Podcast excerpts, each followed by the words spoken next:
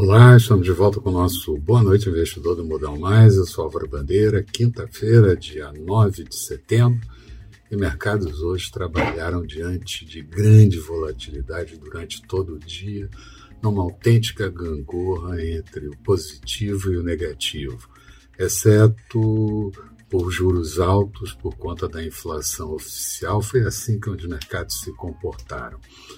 Na Bovespa, chegamos a atingir uma mínima na faixa dos 112 mil pontos para fechar o dia em boa recuperação. Mercados no exterior também não ajudaram tanto com o comportamento misto das principais bolsas e muitas incertezas. Covid-19 Delta, tapering chegando e a China dando o tom negativo do dia para os principais mercados e gerando forte incerteza o Banco Central Europeu manteve a política monetária estável, inclusive a compra de títulos da pandemia em 1,85 trilhão de euros, mas Christine Lagarde, presidente do BCE, disse que o ritmo pode ser mais lento, ao mesmo tempo em que previu inflação mais forte e PIB crescendo para 5% no ano de 2021, em relação ao anterior de 4,6%.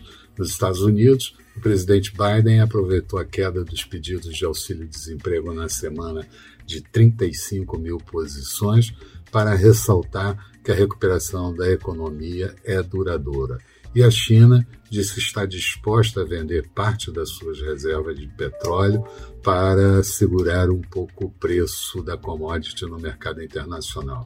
Isso acabou derrubando as cotações do óleo que vinha mantendo alta. Aqui, inflação oficial pelo IPCA desacelerou para 0,87% em agosto, mas no ano mostra inflação de 5,67% e em 12 meses de 9,78% e a difusão do indicador de inflação ampliando.